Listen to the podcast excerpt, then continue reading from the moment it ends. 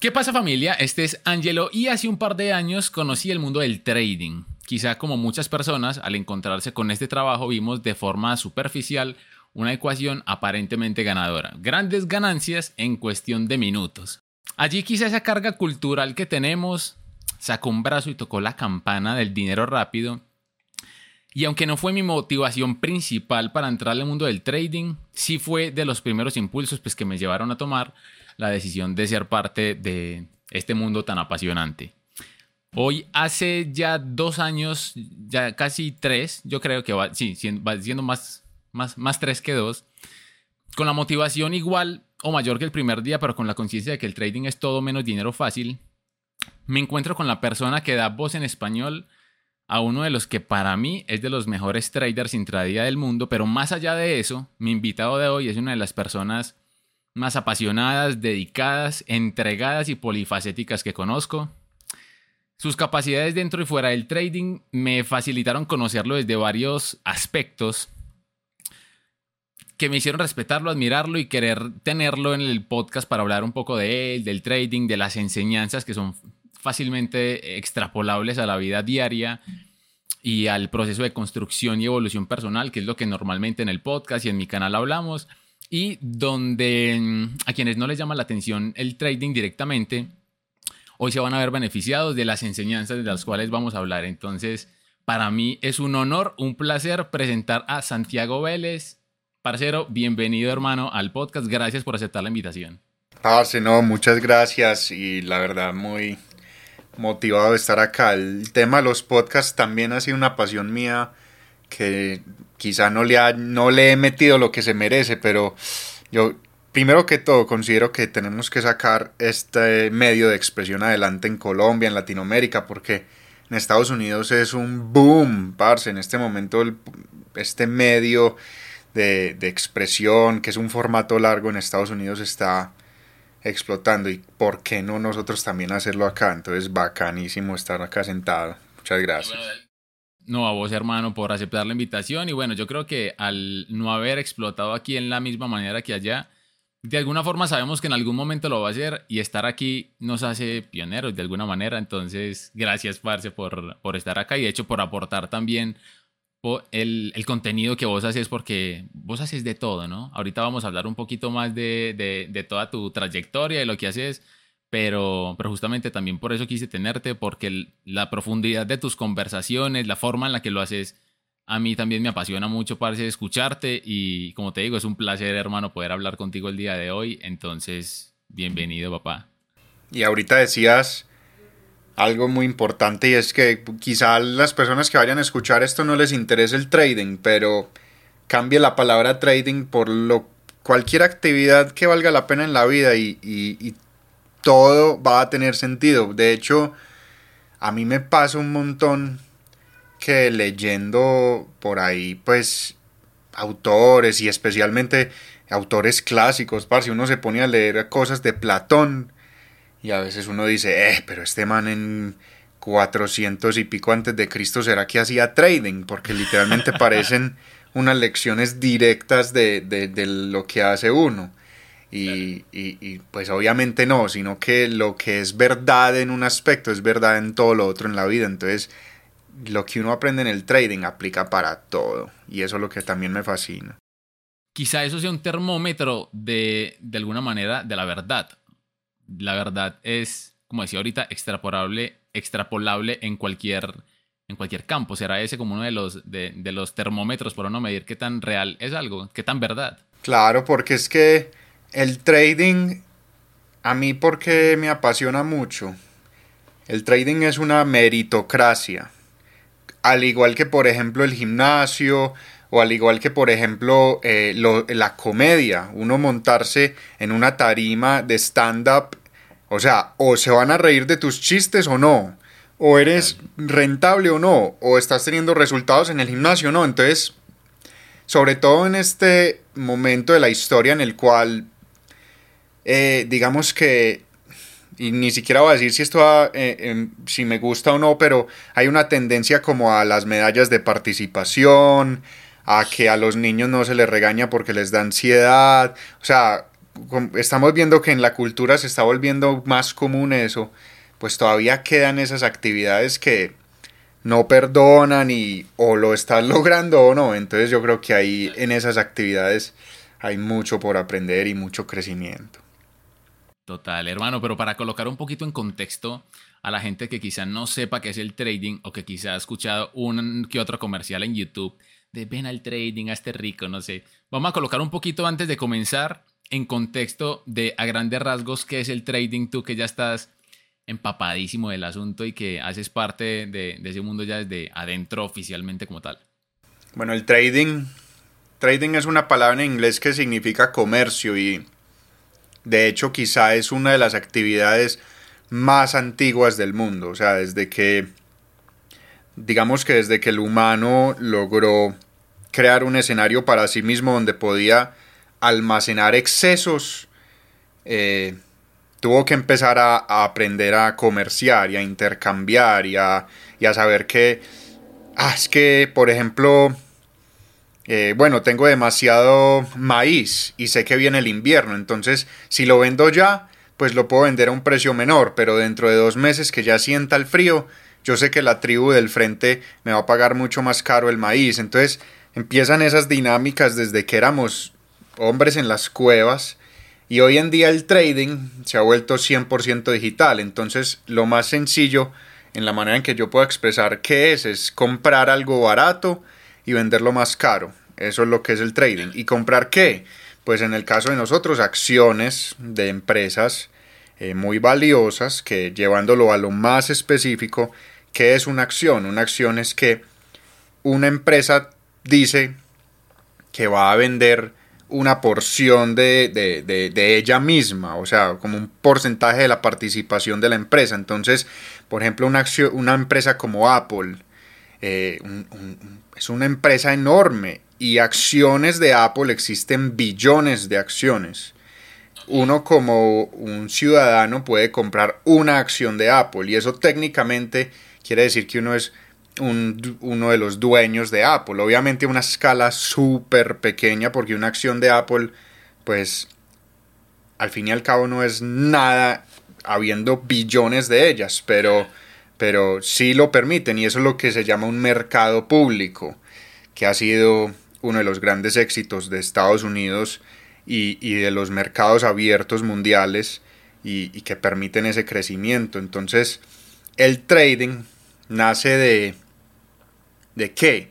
De esa necesidad de estas empresas de buscar dinero para poder crecer.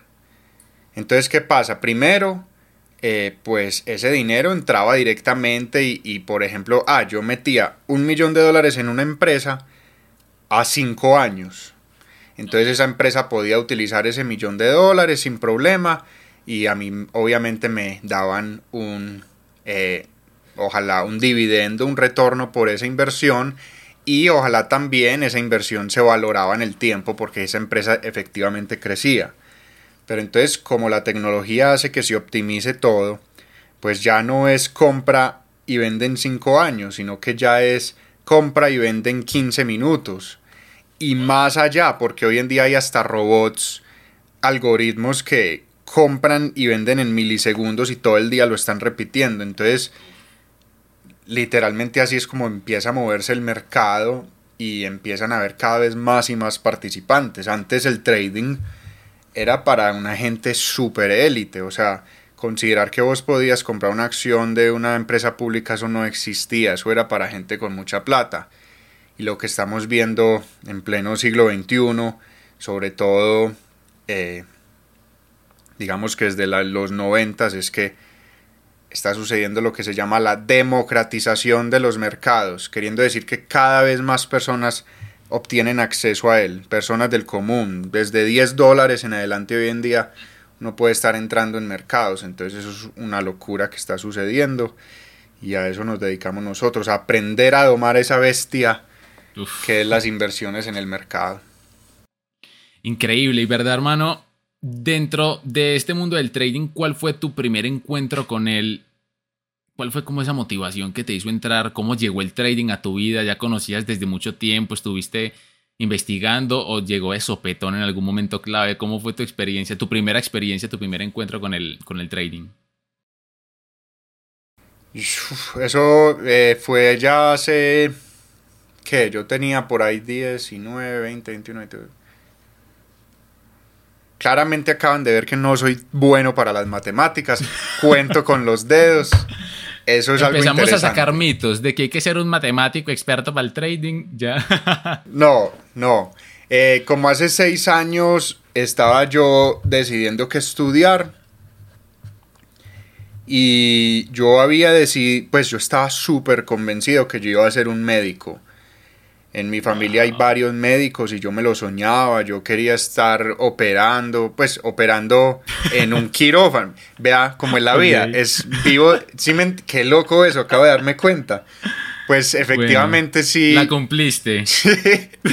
Pero bueno, yo quería sí, estar en cirugías y demás y soñaba con ser médico, seguramente por por mi personalidad, mi eneatipo 3, o sea, los médicos son puros eneatipos 3 que podemos hablar de eso también relacionado al trading, pero yo me lo soñaba y, y de hecho yo me gradué del colegio, obtuve un examen estatal pues que para los colombianos es el ICFES súper bueno, yo quedé segundo y yo me fui derecho para la universidad que yo quería, ni siquiera me inscribí en otra así de egocéntrico, o sea, yo voy para el CES y solamente el CES y me presenté y pasé el examen de admisión y en la entrevista uno de los médicos a mí me dijo, no, usted no va a ser médico. Y no me pasaron. ¿Qué? sí, y, no, y no pasé en la entrevista, entonces me rechazaron. ¿Esa era que psicológica o qué? ¿Esa entrevista? ¿O, pues, ¿Por qué fue tan determinante el hecho de que no, no lo vas a hacer y no te pasó? Eh, yo no sé. Yo no sé, pues, y, y, hoy en día le agradezco a ese médico, pues, que me haya rechazado así. Pero en ese momento yo no entendía y a mí me dolió mucho y, y, eso me abrió las puertas porque, pues, el siguiente periodo de inscripción eran seis meses. Entonces yo dije, no, yo voy a ser médico. Entonces yo me fui para Australia, eh, mientras tanto ese tiempo, literalmente a vivir, sin un propósito. Pues, ah, no, que voy a estudiar. No, yo ya sabía inglés, solamente me fui. Ya. Y allá a trabajar y a, y, a, de todo. Eso podría ser un podcast entero, pues, pero estuve por allá. Y por allá viviendo en un hostal, viví en un hostal cinco meses con ocho hombres en la misma habitación, caos. Era joven y en ese momento fue increíble. Aguantaba. Ya hoy en día yo no creo que quisiera eso, pero en ese momento era wow, o sea, estaba viviendo un muy buen momento de mi vida. Y allá conocí a un trader. Era un man de 40 años, parce, que no tenía carro, no tenía casa, sus únicas posesiones cabían dentro de su maleta y vivía de hostal en hostal en Australia haciendo trading. El man, y el man tiene una historia más loca aún. El man era un ex gerente de la rama australiana de una empresa que se llama Monsanto. Ok. Monsanto es un conglomerado enorme a nivel mundial que se dedica pues como al, a la industria agropecuaria. Y la gente tiene una visión horrible de Monsanto porque pues hacen cosas muy, muy, muy pesadas para la pues para el planeta Tierra, por ejemplo, vuelven estériles las semillas y las venden así, entonces te ves obligado a comprarle a ellos, unas cosas bien pesadas. Antinaturales. Sí, y entonces el man, siendo ex gerente de Monsanto, sabiendo tantos secretos, como que a los gerentes que deciden renunciar, pues eso es lo que decía el man Parse, y, y qué denso, pero como que los perseguían para desaparecerlos. Wow. Entonces el man, multimillonario, pero sin una cédula de ciudadanía, sin una cuenta bancaria y haciendo su trading, eh, sus mm. ingresos como que le llegaban a nombre de un testaferro, o sea, una historia bien interesante. Y, y, me volví muy amigo de él allá y, y por primera vez en la vida yo siendo un niño pues como que habiendo sido criado en un sistema muy tradicional, muy conservador, pues se me abrieron los ojos ante el hecho de que uno podía vivir de una forma diferente. Yo no sabía que eso existía, pues creo que de hecho en esa época eh, la idea de un influencer y eso como que todavía no había despegado, el mundo digital apenas dando sus primeros pasos y cuando yo vi a este man, que además era surfista, era un tipo, no sé, digamos que eh, eh, apuesto, además era como que pues con su cuerpo en forma, o sea, yo lo veía la típica imagen de la persona exitosa, súper brillante todo.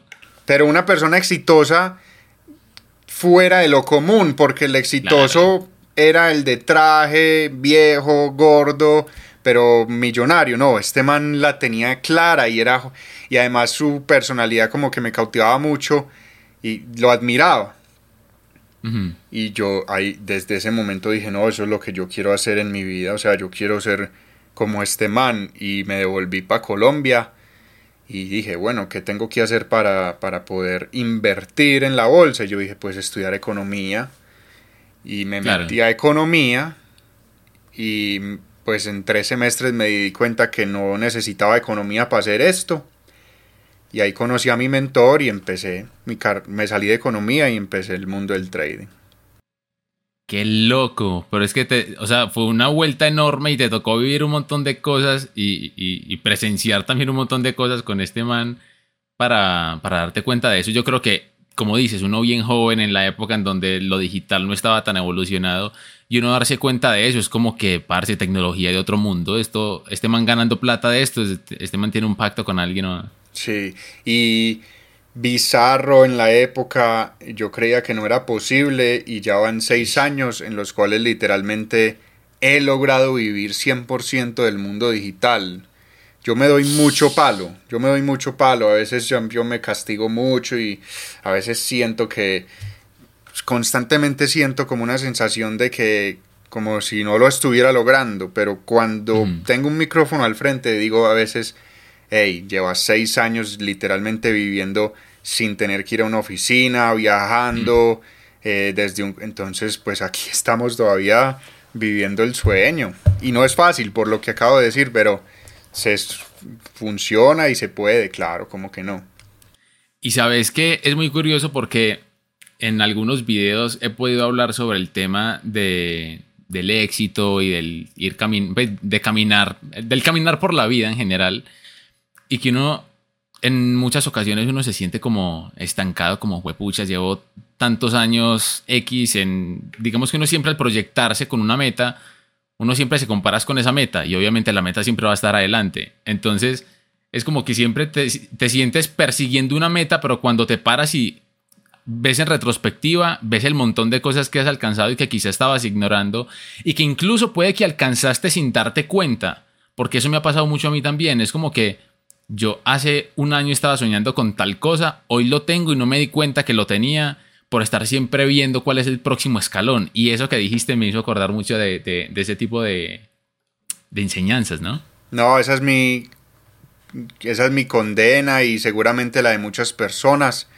De hecho, esta semana que pasó yo estaba así, yo con un lugar oscuro, yo sintiendo como que Dios mío, que es esta, como si estuviera estancado pero en algún momento tuve que parar y decir, estancado, huevón, no. O sea, lograste irte de tu casa, ya sos independiente. Eh, en el gimnasio has logrado aumentar 16 kilos, que era tu meta.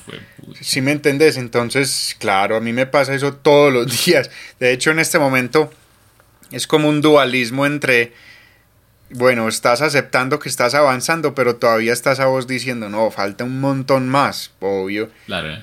O yo no, quién sabe, de, pronto es una experiencia bastante común, más de lo que uno cree. Total. De hecho, yo, pues yo siento que el error es uno compararse justamente con el yo de las metas, porque uno nunca va a terminar. Uno por más que diga, uy, esta persona ya logró todo en la vida, esa persona sigue teniendo metas. Entonces uno dice, si este man que está aparentemente años luz de uno y sigue teniendo metas, a mí cuánto me falta. Pero yo creo que la magia está justamente en eso, venir desde el presente, ver como que, ok, hemos avanzado, falta y siempre faltará y hasta el día de la muerte, yo creo que el día de la muerte es el único que uno dice, ya aquí no hay más para dónde. Pero, pero en cuestión de las metas y todo eso, yo creo que uno nunca termina. Y, y el error yo creo que número uno de, de las personas que suelen tener mucho esa parte como de la frustración, y yo creo que todos tenemos esos momentos, yo creo que es eso, como siempre compararnos con lo que hay adelante, pero es que siempre adelante va a haber camino, pero es mirar también cuánto, cuánto has caminado. Yo, por ejemplo, en el momento en el que entré a trading, yo casi ni siquiera me di cuenta, yo empecé con la meta, listo, vamos a, avanzar, a, graduarnos, de, después en otro podcast contaremos por qué graduarnos, pero em, empecé como con esa meta de seguir adelante y que no sé qué, cuando yo después, un, no sé, como al año, uno empieza a sentirse como, ay, pucha, yo no estoy avanzando, he perdido mucho, que no sé qué. Pero me acordé como que, o sea, yo estoy haciendo lo que hace un año estaba deseando hacer y ni siquiera tenía cómo entrar a esto, no tenía, no, no tenía mentor, no sabía cómo entrar y ya estoy adentro de este mundo y estoy, ok, no me está yendo como yo querría, que no es, que eso no es igual a lo que yo necesito porque lo que estoy viviendo es lo que necesito para mi, mi crecimiento o bueno, lo que sea. Pero pero no porque no esté pasando lo que yo quiero, no quiere decir que el camino que haya recorrido no es válido y que, y que no ha sido efectivamente algo de, de, avance, ¿no? Y que ha sido un avance grande. Y yo creo que eso es lo que uno tiene como que recordarse también en esos momentos de frustración. Es como que sí, falta, faltará, faltará muchísimo, pero, pero desde que di el primer paso ya he dado un montón de más y, no quiero que eso me pase como por, por encima o hacerme como el de la vista gorda entre este montón de logros que he tenido. Y también entender que el trading no es un proceso lineal. Eso sí que lo he aprendido. Porque he estado en la cima. He llegado a momentos en mi trading donde he dicho, Dios mío, lo logré. Aprendí a montar en bicicleta y así pare 40 años, no se me va a olvidar, ya es mía estabilidad. Y ¡pum!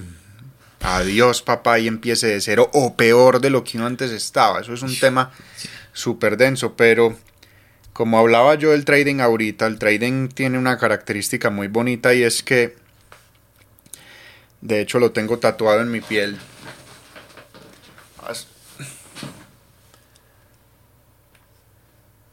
A ver cómo me meto. Aquí, tan. Ok. Resulta que entre los místicos, eh, los presocráticos, los esotéricos, ese conocimiento a mí me gusta mucho y hay una deidad, un dios que aparece muy seguido que, por ejemplo, se llama Toth o se llama, creo que los mexicanos lo llamaban Cuculcán. Bueno, en fin. Eh, para los alquimistas, creo que era que eran ellos lo que lo mencionaban como Mercurio. De hecho, si las personas estudian astrología también, la influencia de Mercurio en la vida de uno. Entonces, ¿qué es eso? Pues como aterrizándolo y ya desde un punto de vista más psicológico. Mercurio, cuando empieza a influir en la vida de uno, ¿qué es? Es esa actividad que uno encuentra en la vida que lo apasiona tanto que uno está dispuesto a hacerla por más dolorosa o difícil que sea durante mucho tiempo. Y resulta que eso puede ser cualquier cosa que uno encuentre en la vida, pero cuando uno la encuentra, esa actividad es la que se encarga de enseñarle a uno todo lo que uno necesita para todo lo demás en la vida. Entonces en esa actividad están todas las lecciones que vos necesitas para todo y todo se conecta con eso. Entonces, esa actividad es a la que uno le entrega pues su top, su, su, su, su, digamos que es toda su atención. Es muy curioso porque de hecho este dios que tengo yo tatuado en el brazo Todd, en, egipcio, en Egipto era el mensajero de los dioses, el, el escriba de los dioses, el traductor de los dioses. Me conecto mucho por eso también con él. ¿Y por qué? Porque literalmente eso en tu mente que se encarga de traer de arriba o de donde venga que venga la sabiduría, pues toda esa información, ese es el el que te aporta todo eso y eso es lo que es el trading para mí. Para otra persona quizá eso pueda ser una carrera profesional o no sé, una vocación. el amor, las personas a veces lo encuentran a través de la pareja, o sea, hay demasiadas formas de encontrar a ese Mercurio en la vida de uno, pero la primera clave de la vida, en mi opinión, es encontrar eso, esa actividad que te va a enseñar todo lo que necesitas. Wow, de hecho, aquí se me, se me viene una pregunta, de pronto para la gente que le llama la atención esto, o ha escuchado en algún momento sobre, sobre el trading, y es, muchos escucharán como, bueno, ya él explicó que, digamos, a grandes rasgos, es la compra en un precio más barato y la venta en un precio más alto, pues colocándolo muy, muy vilmente, ¿cierto? Entonces, ¿por qué tan poca gente tiene éxito en esto? ¿Cuál es el, la ciencia detrás de esto que lo hace casi inalcanzable para la mayor parte de las personas que entran al trading? ¿Y por qué el éxito y el porcentaje de personas que lo logran es tan bajo? Ah, bueno, y la otra cosa es, ¿qué es lograrlo en el trading? Porque mucha gente dirá como que, ok, compro más barato y compro más caro, entonces ya lo logré. O realmente qué es lograrlo y por qué tan poquitas personas lo logran. Ahí nuevamente es que es una meritocracia. Entonces, el único indicador de que lo estás logrando es tu último mes. No es como, por ejemplo, ah, es que no, es que yo soy García Márquez y entonces saqué 100 años de soledad, me dieron el Nobel entonces ya estoy consolidado como uno de los más grandes, por lo menos de Latinoamérica. De por vida y post-mortem, pues ya soy un maestro, ¿no? En el trading tu último mes es lo único que importa. Y como por ejemplo un basquetbolista, como por ejemplo nuevamente yo me conecto mucho con los comediantes porque ellos son los que están liderando los podcasts en Estados mm. Unidos. Eh, y, lo único que te define como buen comediante es tu último show de stand-up. O sea, puede que hayas tenido un Madison Square Garden en Nueva York lleno, pero al otro día te vas para Boston en un club pequeño y la cagaste y pues entonces es día a día eh, ser un buen trader y eso es complicado, pues eso requiere todo de uno, literalmente todo. ¿Y qué requiere? Pues que vos te entregues por completo y quizá por eso es un desarrollo tan denso porque uno primero entra en esto viéndolo de una forma muy superficial ah no voy a es dinero es comprar algo por un dólar y venderlo por dos pero rápidamente te empezás a dar cuenta que para poder hacer eso pues vas a tener que aprender mucho sobre tu psicología sobre tu espiritualidad. Por más ateo que te creas vas a tener unos encuentros con Dios y no color rosa, no, de rodillas y, y sufriéndola ante Dios y, o sea, te, te, va, te hará cuestionar todos los aspectos de tu vida desde demasiadas, demasiados ángulos. Y a veces cuestionarse de esa manera no es fácil y a veces es muy doloroso y a veces uno lo que encuentra es muy feo. Mm.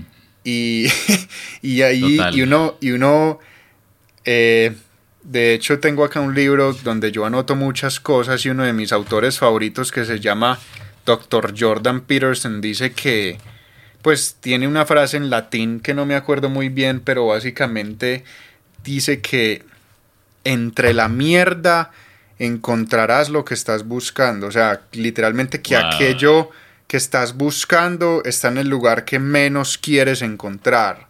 Y por eso en las, en, las películas de Disney y en, las historias de nuestra vida, el dragón siempre está cuidando el tesoro a la, a la princesa virgen, ¿sí me entendés? O sea, aquello que más querés en tu vida está detrás de algo muy miedoso que vas a tener que enfrentar. Y por eso casi nadie lo logra, porque casi nadie está dispuesto a, a hacer lo necesario. Pero no solo en el trading, en cualquier cosa en la vida. Parce, futbolistas colombianos. Hay tres maneras de entrar. Entra un 0.001%. Mm, o sos un super crack. O tu papá tiene mucha plata para que te metan en Nacional Directo. O entras como entran la mayoría de las personas que no es bonito. Y donde yo explique en este podcast cómo es quizá me gano a todo el gremio de la Di Mayor y, me da como miedo, pero no es, es denso lo que tienen que hacer estos jugadores para que les den un cupo en un equipo profesional.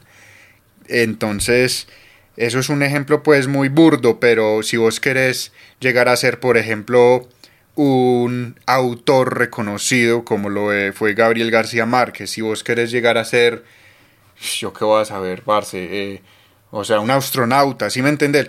Cualquier cosa que valga la pena en la vida va a ser para menos de un 1% y la mayoría de los humanos no están dispuestos a hacerlo. Total, ahorita comentabas algo que me llama mucho la atención porque obviamente cuando uno empieza a, estudiar y a, hacer práctica dentro de todo esto del, trading, uno empieza a encontrarse con uno mismo de, maneras poco agradables y a conocer tus, tu interior. Hay una escena, de hecho, muy, no sé si la conoces, de una película que se llama El hombre bicentenario. Es una película que se, se ambienta en el futuro en donde la gente puede comprar robots normalmente y alguien compra un robot y ese robot empieza a tener sentimientos y, y bueno, el, el, man empieza casi como a, a ponerse de meta humanizarse, ¿sí? Volverse un humano real, incluso que pueda morir, porque pues obviamente al ser un robot no pueden, pero en algún momento hay una escena que para mucha gente puede pasar muy desapercibida, pero pasa algo y es que empiezan como a quitarle su, su, cascajo, su cascarón como para colocarle piel y toda la vaina. Y el robot se asusta y dice como, wow, vi mi yo interior. Y para mucha gente queda como, como el chiste de, ah, sí, muy charro que vio. Pero, pero es súper real porque cuando uno empieza a verse hacia adentro, empiezas a notar cosas en ti que no sabías ni siquiera que, que, eran tuyas. Y ahí es donde, donde voy justamente con el, con el proceso de, del trading, algo que quiero preguntarte. Y es que 9 y 30 de la mañana estás frente al computador esperando que abra la bolsa de New York en tu caso para operar la apertura. ¿Qué hay en tu mente en ese momento?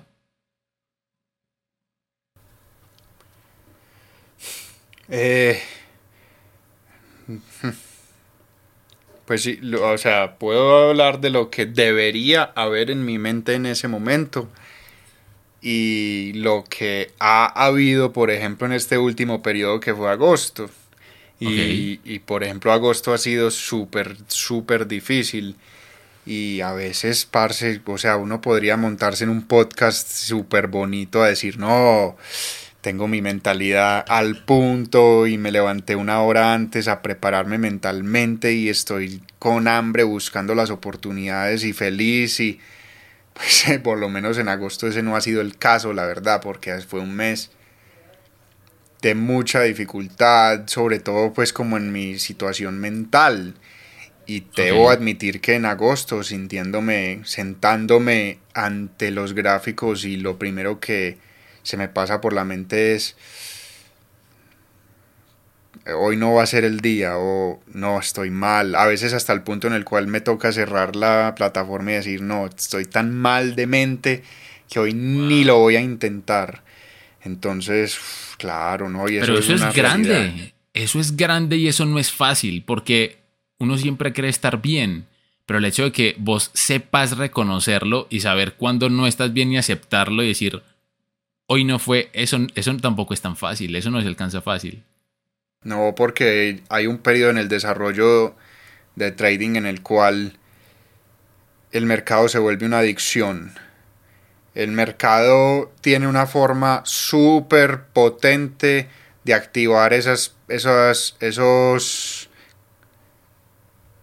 esas estructuras en tu cerebro que están totalmente relacionadas con la drogadicción literal. Se dispara la dopamina, esas barras moviéndose de forma acelerada, los colorcitos, eso le encanta al cerebro, eso es igual que alguien que es adicto a la cocaína o algo por el estilo, es así de denso, entonces claro, hay un periodo en el desarrollo del trading que uno tiene que aprender a entender que eso es lo que está sucediendo y, para muchas personas la idea de no operar un solo día es absurdo y les duele, claro, eso, eso sí, eso puede ser considerado como un avance porque es una habilidad fundamental, saber cuándo parar, saber cuándo no entrar. Mm. En un mes como agosto te enseña eso, porque en agosto lo que pasa es que los mayores jugadores, los peces grandes, los que realmente importan, se van de vacaciones. Entonces el mercado tiende a estar muy quietico. Y en esa lentitud, a veces lo mejor es no hacer nada. Y a la gente le cuesta exagerado. Entonces, por hacer, por emociones, por sentir algo, a veces las personas no, no saben esto, pero a veces las personas añoran sentir algo, así sea algo negativo.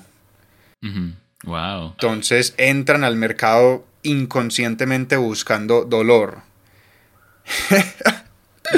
Qué cachetada. Es, es, una cosa muy... Es, eh, sí, es bien extraño eso.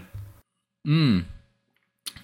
Aquí me encantaría tocar un tema, de hecho, relacionado con, otra de las cosas que yo hago en mi, en, mi vida normal, por fuera del trading y de los podcasts, que es trabajar toda la parte audiovisual y también una parte de, de eso audiovisual lo hago con artistas.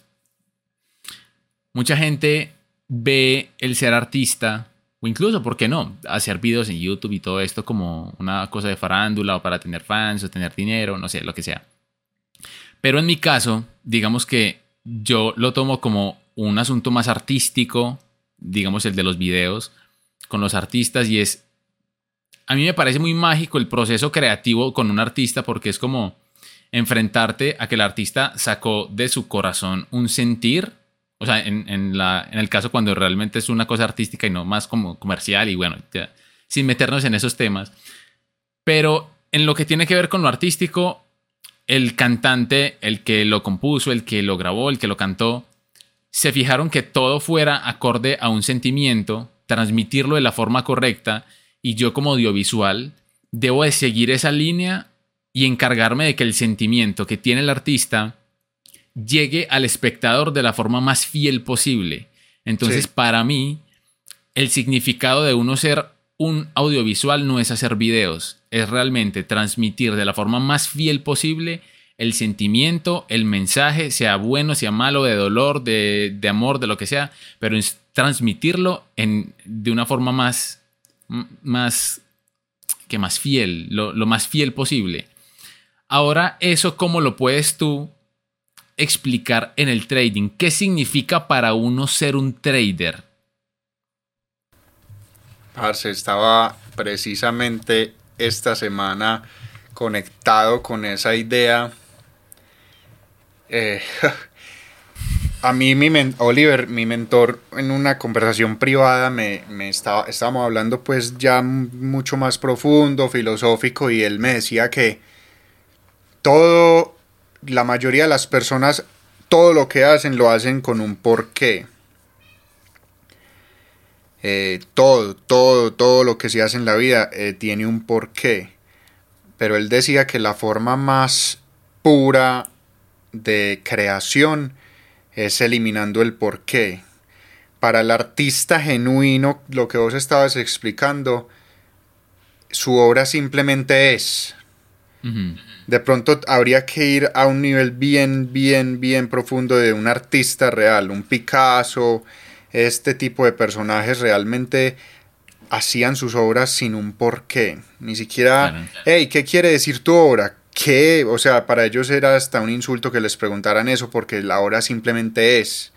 Y que esa era la forma más pura de eh, uno crear en este mundo.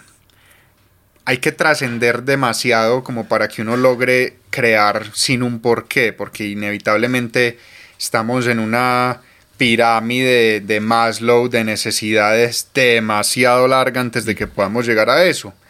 Pero en el trading, ¿cómo se vería eso relacionado en el trading? Esta frase, parce, está conectando conmigo exagerado y creo que me la va a llevar el resto de la vida y es, a ver, este tatuaje. Ah, bueno, en fin. Yo no sé. Ok. Es un Uruboros que es la representación del logos. El logos es aquello que puede confrontar el caos y triunfar. El humano, eh, digamos que el, el humano busca eh, como la manera de ser lo mejor, busca ser la mejor versión de sí mismo. Entonces se proyecta y crea lo que él cree que podría ser la mejor versión de uno. Entonces una expresión de eso podría ser, por ejemplo, Jesús, que es como un logos, o, o no importa la religión, toda religión tiene como esa eh, expresión de lo máximo que uno podría ser. Y entonces, eh, literalmente esa se vuelve la guía de uno. O sea, esa proyección que uno tiene sobre uno mismo de lo que uno, lo máximo que uno podría ser. Por ejemplo, la estatua de David existía para recordarnos eso. Eh, muchos, muchos símbolos nos recuerdan eso. Por ejemplo, cuando nosotros estamos viendo un partido de fútbol, estamos viviendo eso sin saberlo. Eh, literalmente, de una forma psicológica, estamos diciendo, wow, mira a ese humano la buena puntería que tiene que metió un gol. ¿Qué tal que todos pudiéramos ser así? ¡Wow! Y eso, cuando uno está en un estadio, es una euforia increíble. Cuando vas a un concierto, yo me acuerdo del de J Balvin, te transformas y, es una. y empiezas a, eh, eh, o sea, la emoción de un estadio entero se vuelve increíble mm. ante un solo ser humano que en ese momento representa lo mejor que podríamos ser. Y en el trading, esta frase me tiene loco y e, es en inglés y quiere decir, eh, dice, the willingness to follow the logos wherever it goes. La voluntad de seguir al logos donde sea que te lleve. El logos en el trading sería tu plan de trading. Y es muy importante entender quién es el logos. El logos no es tu mentor. Tu mentor no es perfecto, tu mentor es un humano. Entonces, identificarte con tu mentor es un problema enorme. Que de hecho creo que las religiones también tienen. El logos no es Jesús porque Jesús tampoco era perfecto. Ese man vivía tomando chorro con las mujeres vagabundas. O sea, si me entiendes? El logos no es un humano. El logos es algo en tu mente, lo máximo que vos podrías ser. Y lo máximo que vos podrías hacer en trading es seguir tu plan a la perfección. Entonces, la voluntad de seguir tu plan a donde sea que te lleve. Eso es trading. Uf. Parce, y aquí llega también algo que normalmente la gente bueno, y es normal, todos nos preguntamos como, bueno, yo qué debo ser, qué debo desarrollar, qué debo crear en mí para ser un buen lo que sea, en este caso, trader. Y creo que esa es una pregunta que normalmente quizá la gente habla mucho de ella, como, ah, bueno, ¿qué se necesita para ser un buen trader? Pero yo creo que es muy importante tener en cuenta que no solo debes desarrollar, crear, ser, sino que incluso más importante aún, qué hay que dejar de ser, qué hay que desaprender para ser un, lo que sea, en este caso, un trader. ¿Cuál crees tú que es o cuáles son esas cosas más importantes que uno debe dejar de lado para empezar a desarrollar lo que viene siendo la personalidad o el actuar de un buen trader? Eh, muy clara la pregunta y tengo también la respuesta muy clara. Lo más importante es dar ese primer paso a entender que uno no es sus pensamientos. Y eso es un tema, pues, si mm. uno lo ve súper ontológico, metafísico, pues las que, que acaba de decir este man, porque toda la vida nos hemos identificado con nuestros pensamientos y de hecho es uno de los grandes problemas de la sociedad, que la gente dice, no, es que yo creo en esta idea y me hago matar por ella. Las guerras se pelean por eso. La gente se mata en los estadios por unos colores. Uno no es sus ideas. Uno, ¿cómo puedes ser tú tus ideas y puedes percibir tus ideas y ser conscientes de ellas y debatirlas? Porque a veces uno en su mente, hey, acabo de pensar esto. No, no, no, pero ¿qué acabas de pensar? O sea, hay unas conversaciones sucediendo ahí adentro y esas no son vos, porque en el trading esas voces son las que te llevan a actuar de forma errónea. Entonces,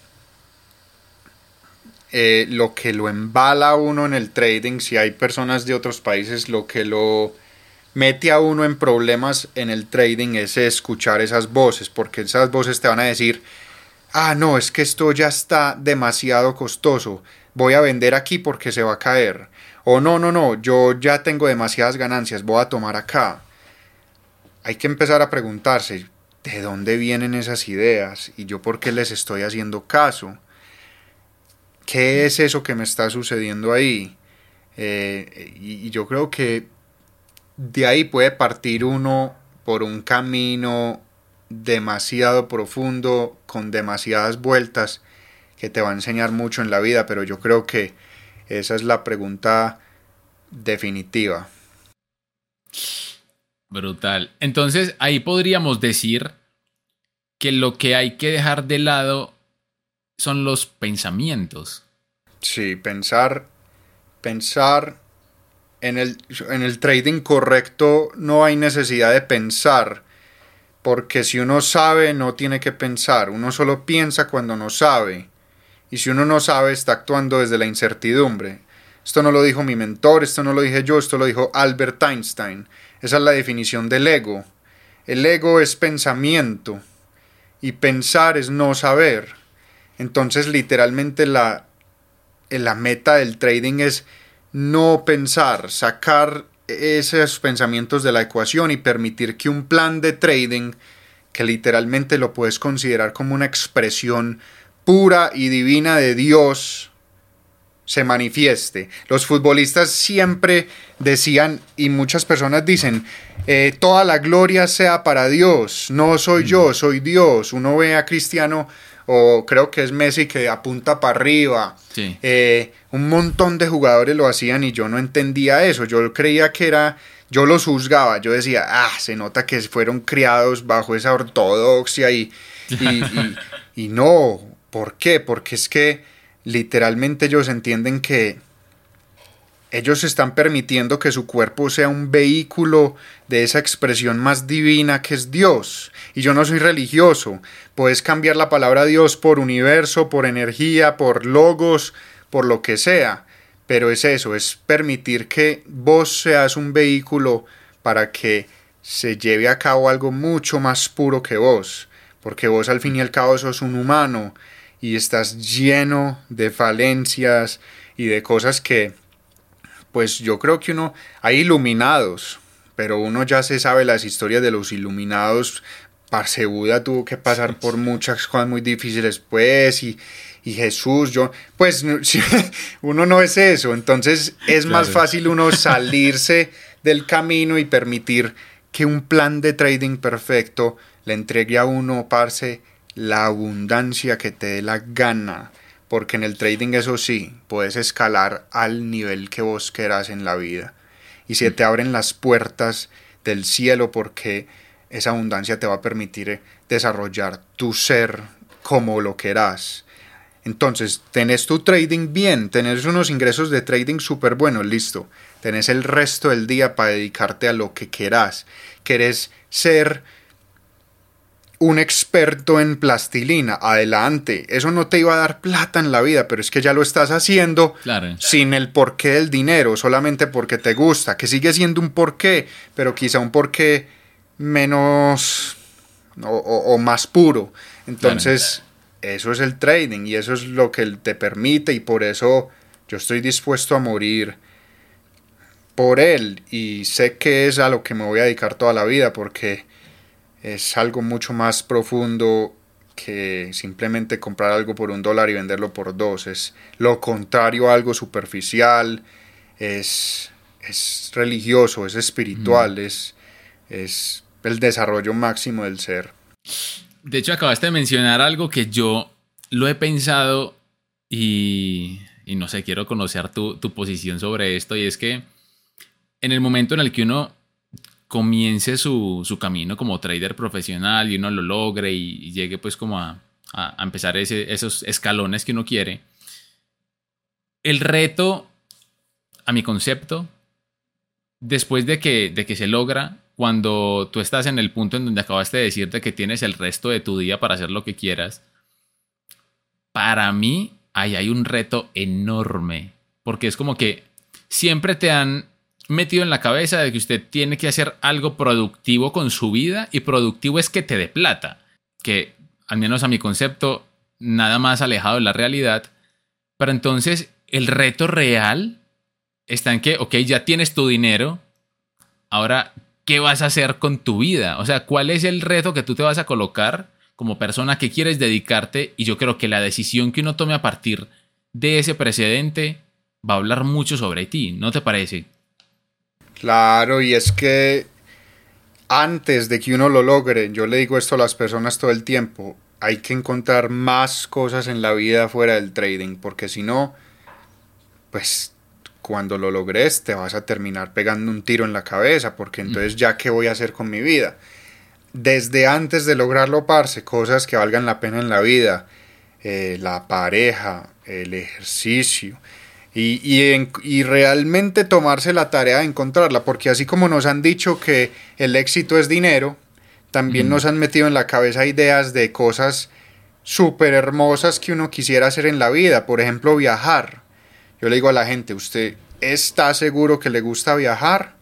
Porque viajar es incómodo y viajar es retos y a veces viajar es sentirse como que, uy, marica, estoy fuera de mi zona de confort demasiado y a, muchas personas no les gusta viajar en realidad, entonces empezar a buscar cosas que lo llenen a uno de por vida antes de lograrlo, para que cuando uno lo logre, eso, el dinero simplemente pueda potencializar eso.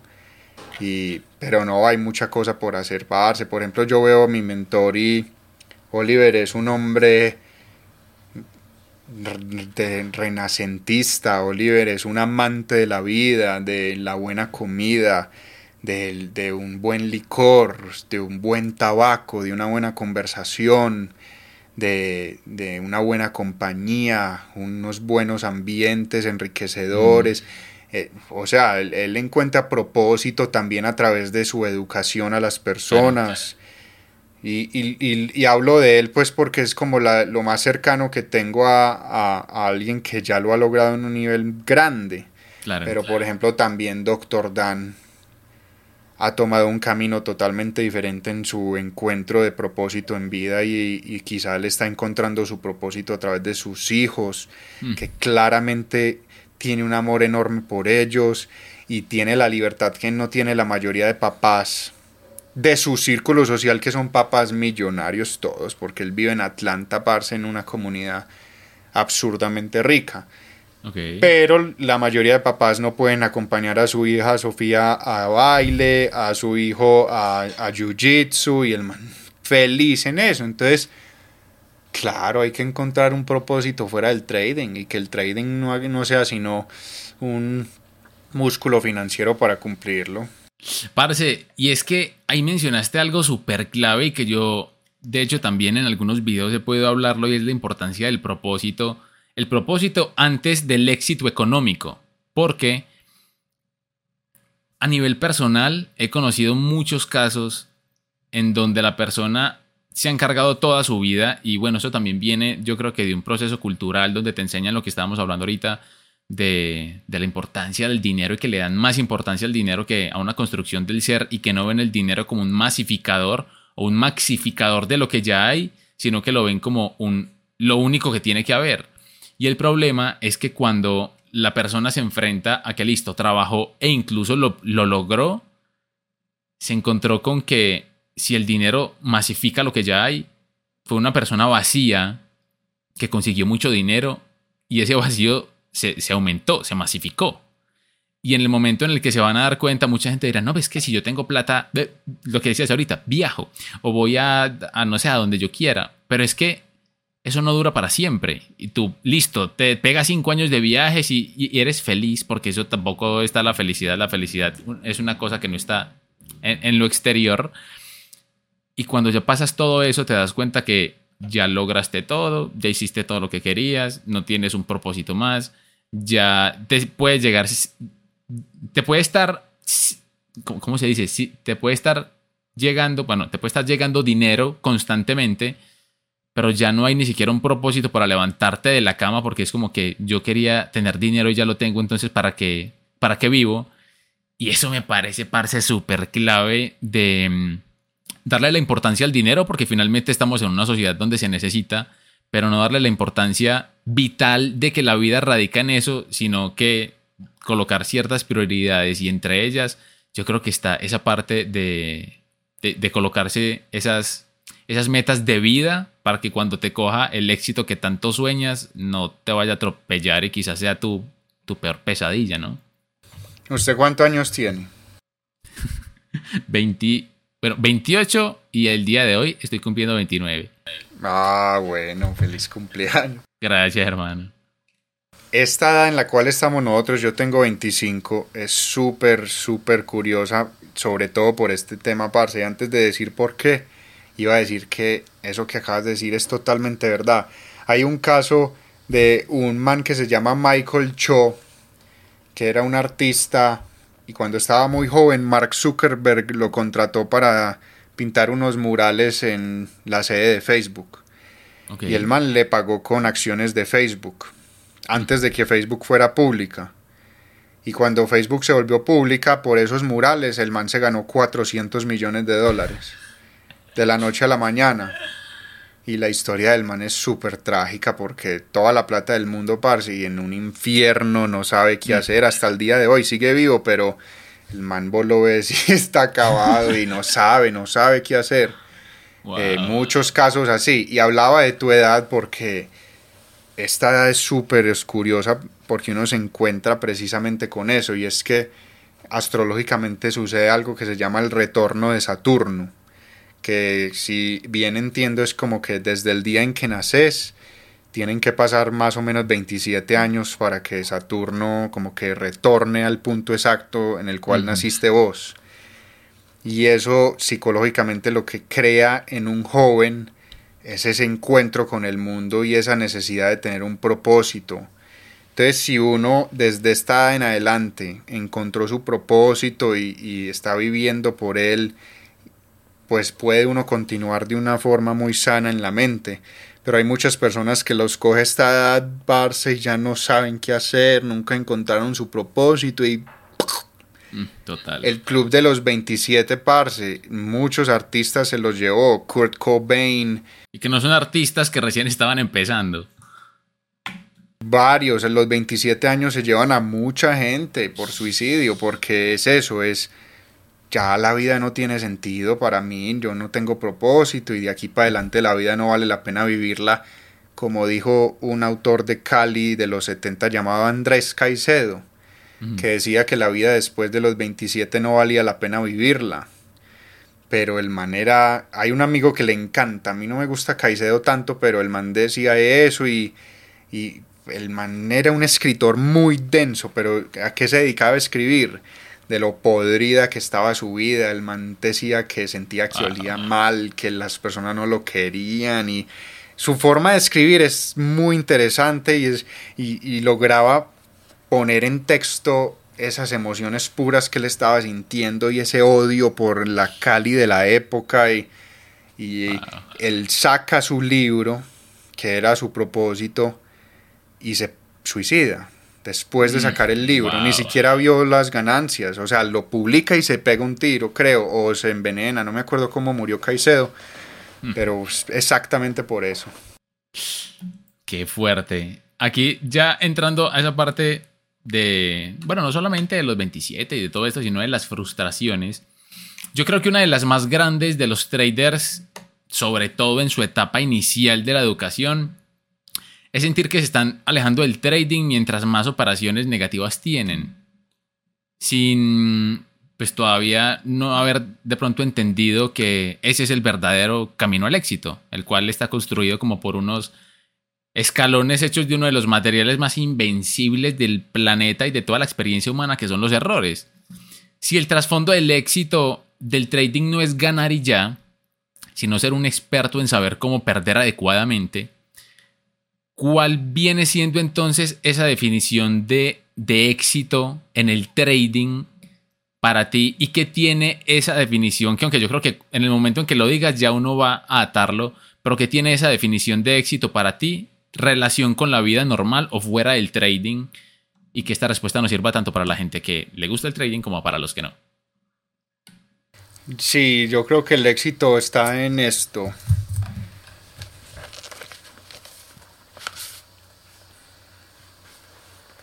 El éxito está... Y obviamente es más fácil que decirlo como todo en la vida. Como cuando le dicen a uno, disfrútate el proceso. Cállate, weón. Eso lo decís vos. Eso lo decís vos que ya estás en, ya lo lograste. O sea, yo siempre le digo eso a las personas. Yo no conecto mucho con esta vibra de nueva era, de, positivismo y honra tu proceso. El super positivismo. No, weón, yo entiendo que en el instante es oscuro, una energía densa y es doloroso. Es inevitable, pero teniendo un porqué muy definido, uno puede tomar ese sufrimiento que es la vida y, de ahí, a partir de ahí aprender. Entonces, si estás perdiendo y no estás aprendiendo de eso, ahí sí estás fracasando.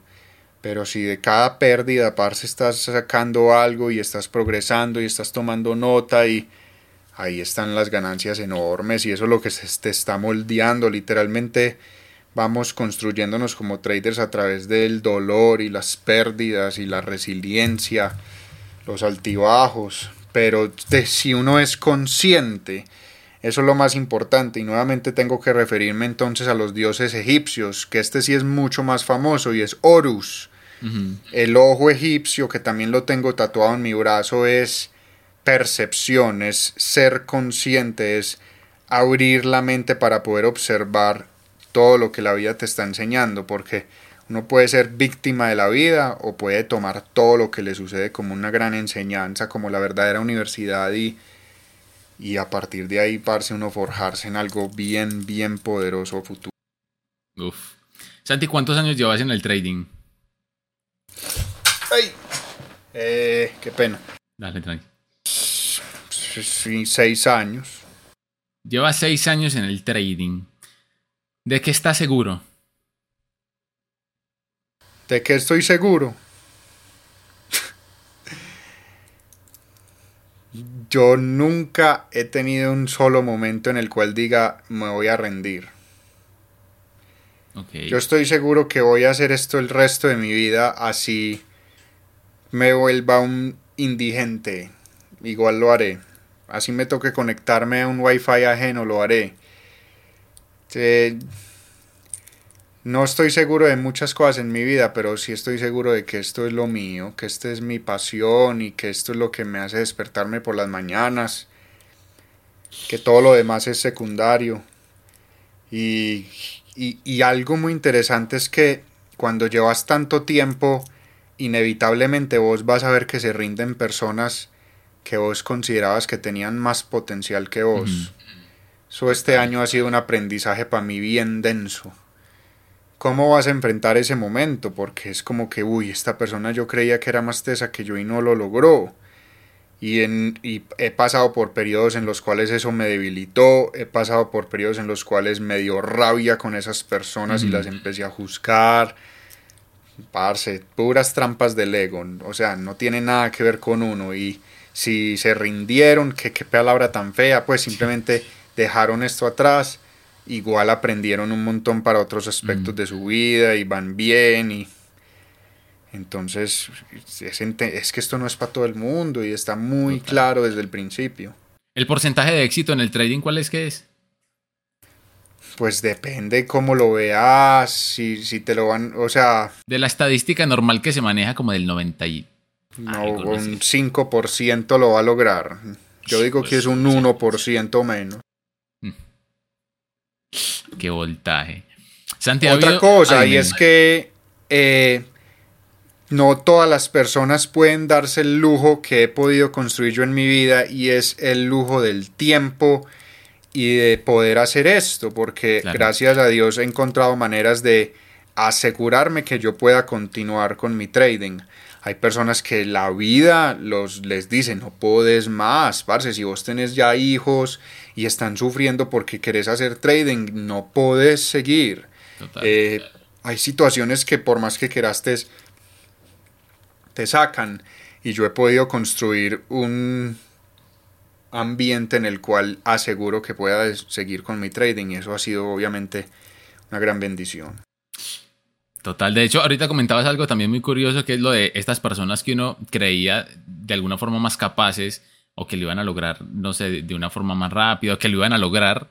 Yo creo que también es muy curioso porque hay dos formas de verlo, como que, uy, pucha, yo estoy acá y yo no me he rendido, qué bien, o, uy, si esta persona no lo hizo, yo cómo voy a poder. Entonces, claro, claro. Entonces yo creo que ahí está la trampa de, de que quizá tu perspectiva ante las cosas, no, no, no sé si de pronto sea eso lo que te puede colocar quizá como una víctima, quizá como, como el héroe, pero, pero, pero es curioso eso.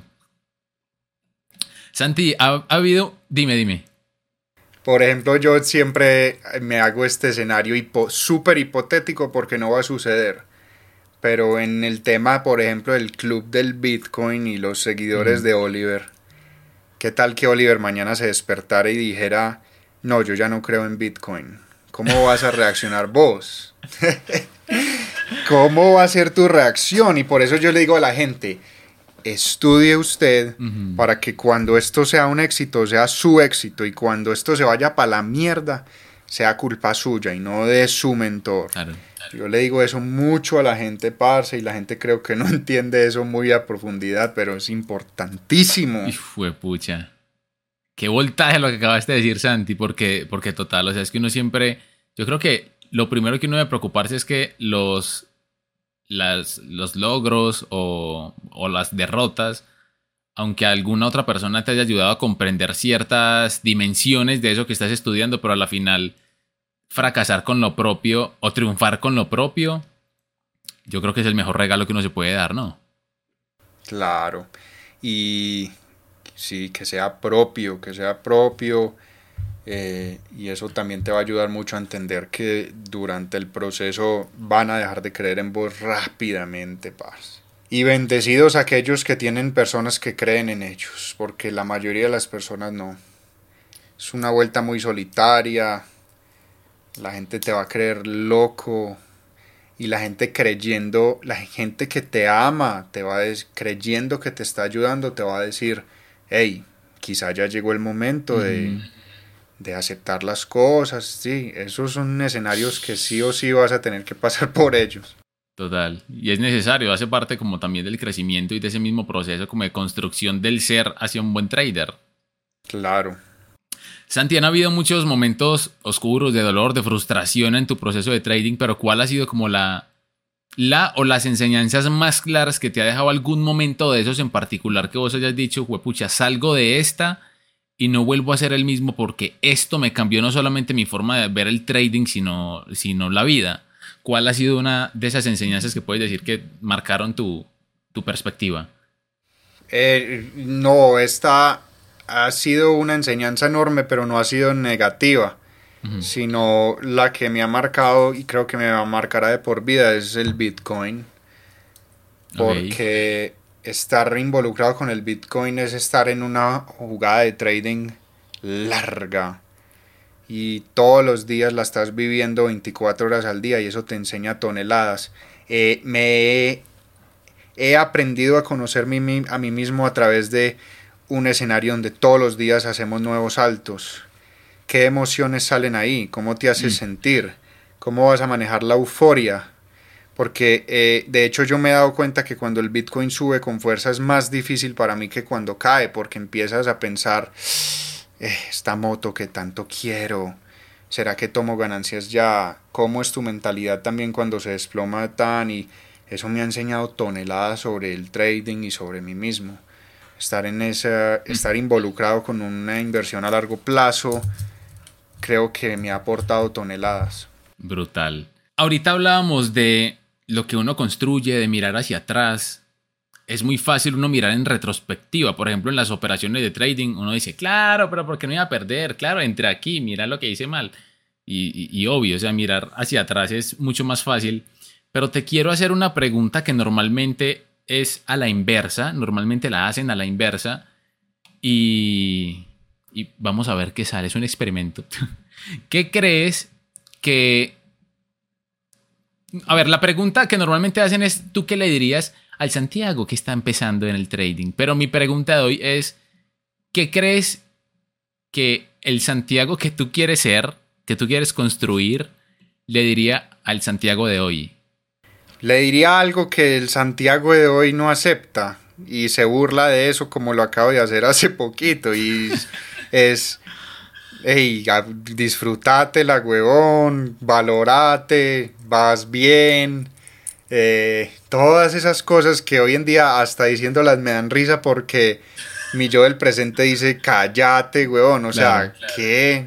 Es como la gente hermosa que dice que lo importante no es la belleza o el rico que... Ah, pues sí, huevón, ya vos lo decís de o sea, claro. sí, sí, porque está ahí fragmentado. Mi yo del futuro y, yo aquí presente están viviendo dos escenarios, entonces es eso. Pero eh, también entendiendo que es el consejo más válido que me podría dar, porque también al niño de 19 años que yo era perdido, o también si pudiera ir a verlo, le diría, hey, cálmate, que todo bien no va a ser cómodo, pero vas bien y, también cada año ha, sido mejor, entonces, entonces sí es válido, pero a la misma vez es como que, ah, que es este consejo, pues que...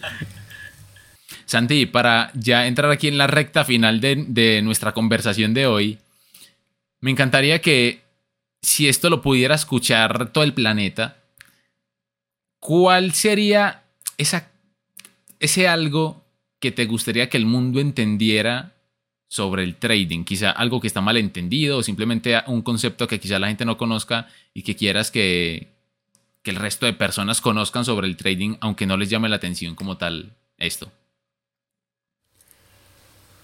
Pues la respuesta tendría que ser el resumen de todo lo que se habló hoy, es que, que entiendan que es totalmente lo contrario a lo que lastimosamente el marketing ofrece, sin demonizar al marketing, porque esa es su función, ¿sí?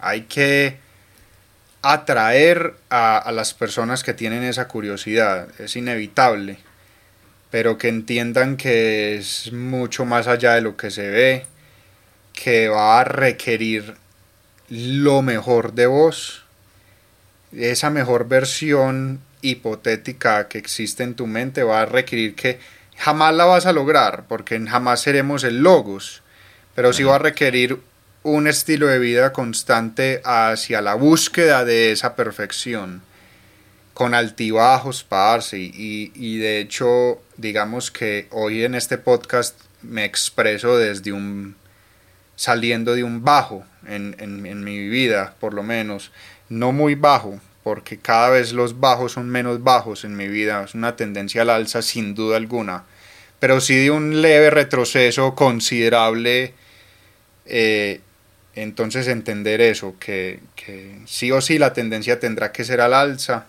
que eso es un compromiso, eso es un estilo de vida que no todo el mundo necesariamente busca, porque también he conocido personas que encuentran una manera de vivir felices, pero también más relajados y cómodos y de pronto más nihilistas o más hedonistas, pero que sí va a ser un camino que a la larga vale 100% la pena, que el desarrollo humano será increíble. Y también algo muy importante que considero yo que es parte de mis creencias y es que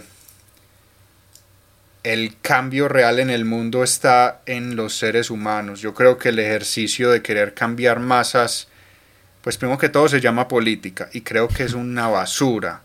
Yo creo que el cambio real está en cada ser humano, en mejorarme a mí mismo y asimismo yo poder ayudar a mejorar a unos poquitos más. Y yo creo que ahí es donde está el cambio real en el mundo y creo que es algo que ofrece el trading. Entonces por eso lo, considero una actividad súper digna, súper elevada en conciencia y algo a lo cual uno puede sentirse orgulloso de decir, me dedico a esto y, y no necesariamente el estigma que a veces pueden ponerle en la sociedad de cerdos capitalistas, pues, y de gente que, no, no, es muy, muy, muy alejado de eso. Uf. Santi, de hecho, la última pregunta era como algo que se nos haya quedado en el tintero, algo que no hayamos mencionado y que quisieras. Y lo que acabas de decir, creo que se, podría alinear mucho con lo que podrías decir, pero hay algo más que quisieras decirle, quizá ahora ya enfocado en los traders, en los que ya son traders o están en ese proceso, como para, para ir cerrando de una vez y que no hayamos como tocado y que quieras dejar el mensaje ahí. Arce, que también es una de esas cosas difíciles de, más fáciles de decir que hacer, pero buscar la manera de que cada día valga y que cada día realmente puedas anotarlo en tu bitácora de vida como un día en el cual progresaste, porque en el trading no si así como puedes avanzar, puedes retrasarte en tu proceso. Eh, Mike Tyson, Mike Tyson, parce, la gente cree que es un loco de mente, pero el Mike Tyson de hoy en día tiene un podcast y el Mike Tyson de hoy en día volvió a nacer y ya es un Mike Tyson muy, muy intelectual, parce, y que creo que tiene buenas enseñanzas. Y el man dice que no basta con practicar. Practicar no te llevará a la meta. Debes buscar practicar de la forma más perfecta posible para poder lograrlo. Entonces, buscar esa perfección, aunque nunca la vas a encontrar, pero que ese sea tu norte. Y la frase célebre que me tiene muy animado en este momento es la voluntad de seguir al logos plan de trading a donde sea que te lleve. Eso habla de fe. Es, sí, tan importante en las religiones. Hay, a uno le decían, hay que tener fe. Y sí, hay que tener fe. Eh, qué loco que eso sea al fin y al cabo súper real. La fe, muy importante. Entonces, pues eso es lo que yo le expresaría a las personas que están en esto. Algo que mencionabas ahora también con respecto a las pérdidas que me ayudó a mí también a cambiar un poquito el chip de que, uy, una operación perdedora, perdí. Yo creo que es uno encargarse de que la pérdida no sea una pérdida y eso solamente radica en el hecho de que tú veas y te casi te exijas a ti mismo encontrar el aprendizaje detrás de, cada error. Porque finalmente, yo ya, por ejemplo, una operación perdedora, ay, perdí, no sé, 50 dólares ya es tomarlo como en la vida nada es gratis y este aprendizaje pagué 50 dólares por él y listo. Ya es como tomarlo de una forma más, más real y si esto lo hubiera aprendido quizá en la vida real y no en una plataforma, quizá me hubiera costado golpes contra la vida, dolores de otras maneras, pero finalmente yo prefiero pagar por mi error, aprenderlo y encargarme de que no simplemente, ah, perdí 50, bueno, ya, sino hacerlo realmente consciente y sacarle el provecho necesario para que esos 50 dolaritos hayan valido la pena.